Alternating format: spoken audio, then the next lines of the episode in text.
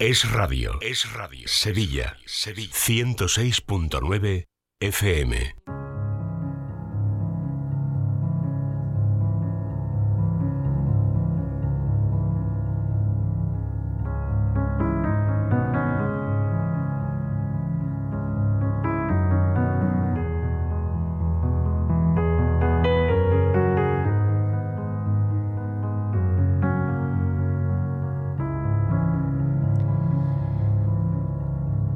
Estamos en directo en Es la Mañana de Sevilla, 12 y 36 minutos. Empezamos en Vivir en Positivo, el programa, el espacio que dedicamos cada semana a hablar de psicología y de desarrollo personal. Para ello, ya me, me acompaña en esta mesa de radio nuestra psicóloga Paloma Carrasco. Hola Paloma, ¿qué tal? Buenas tardes. Buenas tardes Laura, buenas tardes a todos.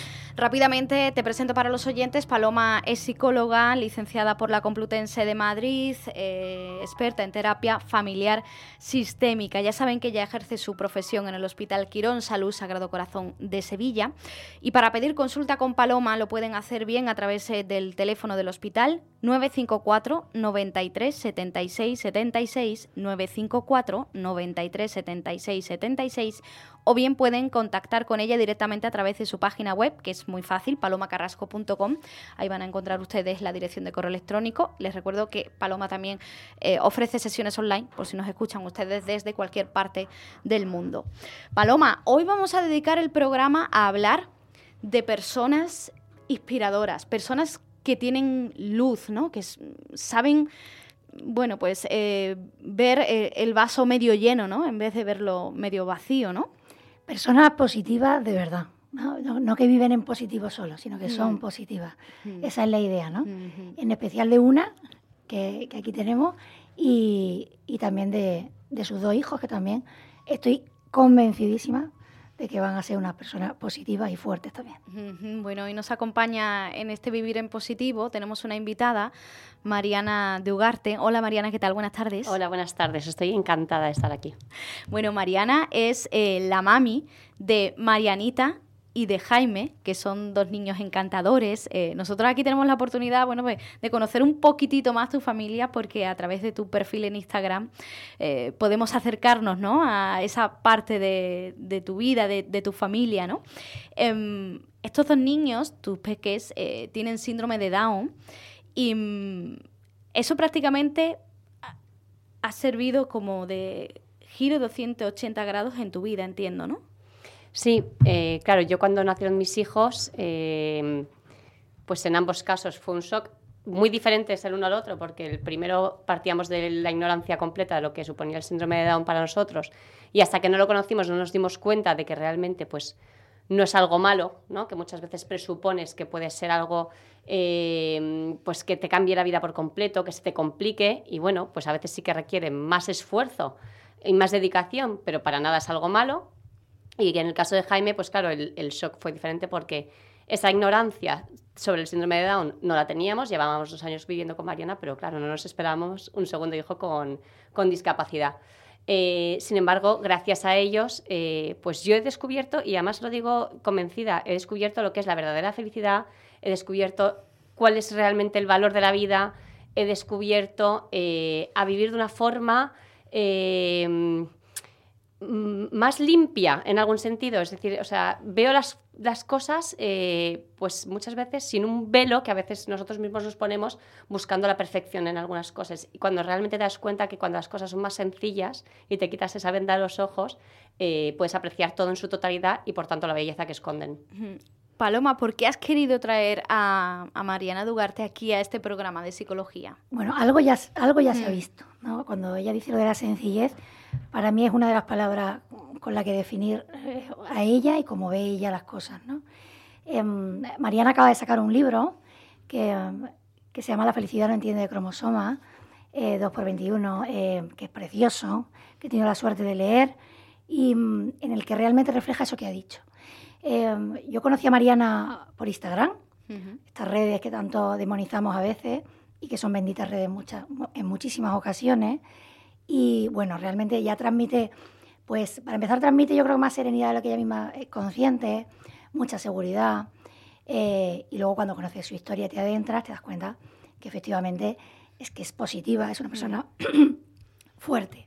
Para mí, una de las cosas de las que yo quería hablar, además de, por supuesto, pues, que nos hable de su libro y de, su historia personal y de los niños que también tengo la suerte de conocer y que, son adorables, mm, es que, sobre todo leyendo el libro, ella no lo sabe, pero quizás esto no se lo he dicho, ¿no? Pero mm, las dos cosas, el que sea tan positiva, el que sea fuerte, el que sea sencilla, además de, por supuesto, por la lección tan grande que está aprendiendo a través de sus hijos y que nosotros tenemos la suerte de poder también hacerlo, también gracias a que ella lo divulga. Em, creo que hay una palabra que sale mucho aquí que tiene mucho que ver con ella y que es la autoestima.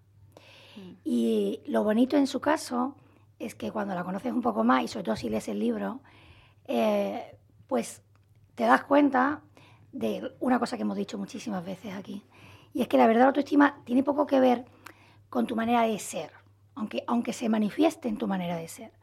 Tiene mucho más que ver con haber crecido con pilares fundamentales. En este caso, Mariana habla muchísimo eh, de, pues, de su familia, de su familia de origen, la familia en la que ha crecido, del concepto que ella tenía, incluso antes de tener a su hijo, de la familia y del amor incondicional que uno siente cuando las relaciones familiares son sanas y son buenas. Entonces, esto es una sorpresa, ¿no? Porque ya no parecía que íbamos a hablar de eso. Pero es verdad que es una maravilla. Entonces, lo digo porque a veces, a mí la idea que yo quiero que ella traslade, además de contarnos su experiencia, un poco es esa. O sea, ese es el aprendizaje para mí que cambia mucho en el mundo. O sea, hay una autoestima que creemos que podemos trabajar a base de mirarnos en el espejo, decirnos cosas buenas, eh, rodearnos solo de personas vitaminas positivas, todas estas cosas puesto tan de moda, ¿no? Y bueno, eso no es que no sea verdad, eso es verdad. Pero por debajo de eso hay algo mucho más profundo, que son cimientos, que hace que uno no, uno se puede sentir mal, y Mariana también es experta en eso, uno se puede asustar a veces, uno se puede eh, sentir realmente inestable, pero cuando tienes cimientos, para empezar hay una cosa maravillosa que sabes hacer, que es pedir ayuda. Así que, bueno, eso ahí lo he soltado, yo ya he soltado lo que quería decir hoy. Es que nos has dejado un poquito así que no sabíamos ni por dónde tirar. Eh, mm, Mariana, ¿por qué, ¿por qué te has decidido a escribir este libro? Porque tú en tus redes sociales sí que vas contando un poco el día a día em, de tu vida con, Marianita y con Jaime, pero ¿por qué eh, trasladar esto a, un papel, a, un libro? Bueno, em, a ver, ha sido más que una decisión, eh, fue el recibir la propuesta, esto principalmente, ¿no? Sí que es verdad eh, que yo soy una persona que siempre me ha gustado escribir, para nada me dedico al mundo del periodismo ni nada, pero bueno, siempre pues he escrito, pues siendo más joven, pues tenía un blog, tal, y luego sí que es verdad que a raíz de tener a mis hijos, al conocer más de cerca la discapacidad del síndrome de Down, he estado colaborando con, con algunas revistas y tal, eh, escribiendo artículos. En el momento que empecé un poco a escribir así un poco más, sí que es verdad que desde hace mucho tiempo, tanto mi marido como, como mi hermana eh, me insistían, tienes que escribir un libro, tienes que escribir un libro porque da bien, porque puedes mm. transmitir mucho, porque porque al final es algo que siempre, que va a quedar ahí, ¿no? O sea, yo lo que por Instagram, pues bueno, sí queda, pero lo que queda son vídeos cortos, son fotografías, son textos mm. cortos. Sí que es verdad que no es, es, un testimonio muy a diario que si no sigues, a lo mejor no eres capaz de ver el completo. Y bueno, pues cuando me llegó la propuesta por, la, por parte de la editorial Ciudadela, eh, pues no lo pensé mucho, dije que sí enseguida, pero sí que es verdad que para mí ha sido un poco también un reto personal, ¿no? El ser capaz de realmente plasmar ya no solo lo que es mi vida, o sea, mi testimonio, eh, lo que es mi biografía, ¿no? Hmm. Desde que tengo dos hijos sobre papel, sino de hacerlo de una manera que pueda llegar a ayudar a alguien. Entonces, eh, bueno, siempre que quepa la posibilidad, ¿no? Siempre que, que esté esa opción de poder ayudar, eh, creo que es algo que se, que se debe hacer. Y, luego, bueno, dicen que en Navidad, eh, si tienes un hijo, si plantas un árbol y escribes un libro y lo has hecho todo, pues bueno, pues ya, ya, ya vamos sí, a cumplir los Te va quedando menos, te va quedando menos. Eh, eh, Mariana, ¿qué, relación teníais vosotros en vuestra familia con la discapacidad antes, que, antes de que vinieran al mundo tus dos hijos? Bueno, yo tengo tanto por parte, o sea, tengo una prima por parte de padre que tiene una discapacidad intelectual y un primo por parte de madre también que tiene autismo. Con este primo en concreto eh, prácticamente me he criado, o sea, porque todos los veranos los hemos pasado juntos, es de mi edad.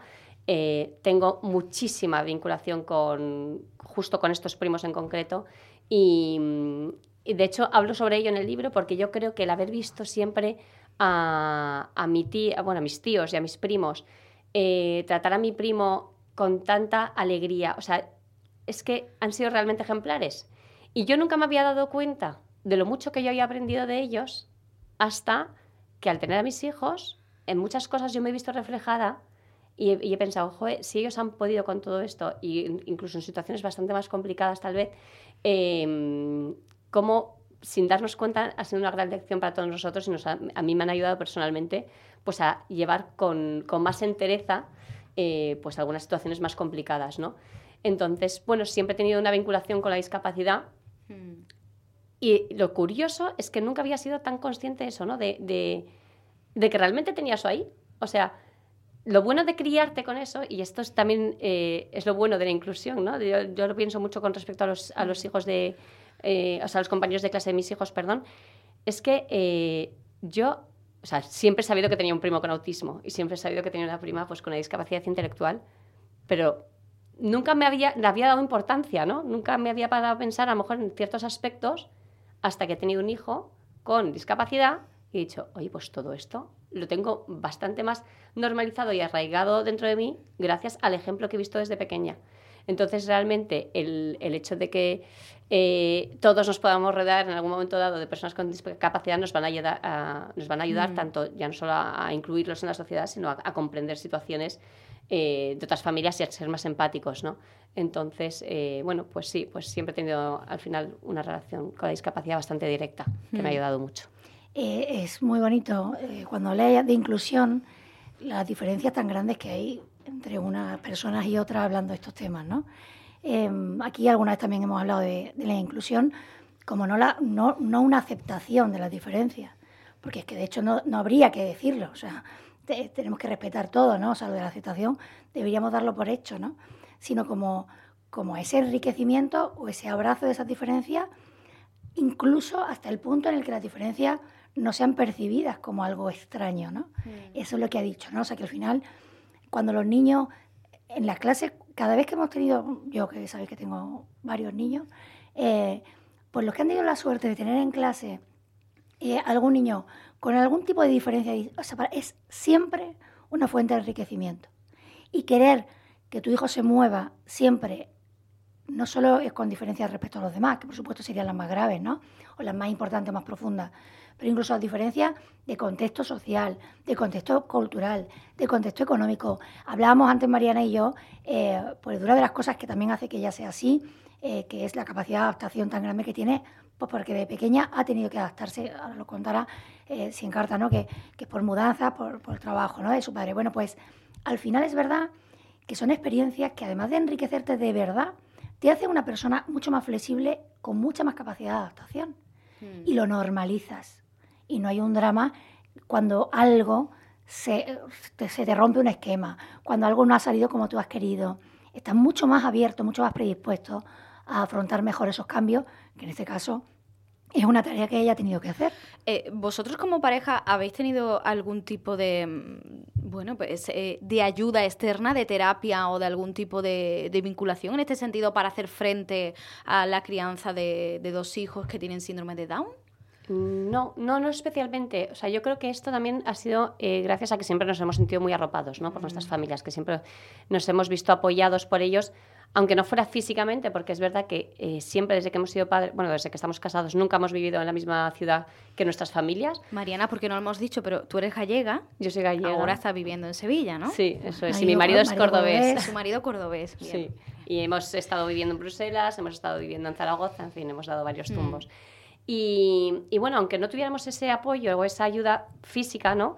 Eh, el saberte apoyado, el saber que si realmente tienes una necesidad importante, o sea, yo recuerdo cuando Jaime, eh, bueno, desgraciadamente tuvo una enfermedad muy grave, una enfermedad rara que sufrió, y en el momento que se nos avisó de que al día siguiente le iban a hacer un, electroencefalograma para ver si esto se confirmaba o no, mis padres tardaron tres horas de reloj en salir de Madrid, o sea, en, aparecer de Madrid en Zaragoza. Entonces, eh, realmente sabemos que, estamos respaldados, ¿no?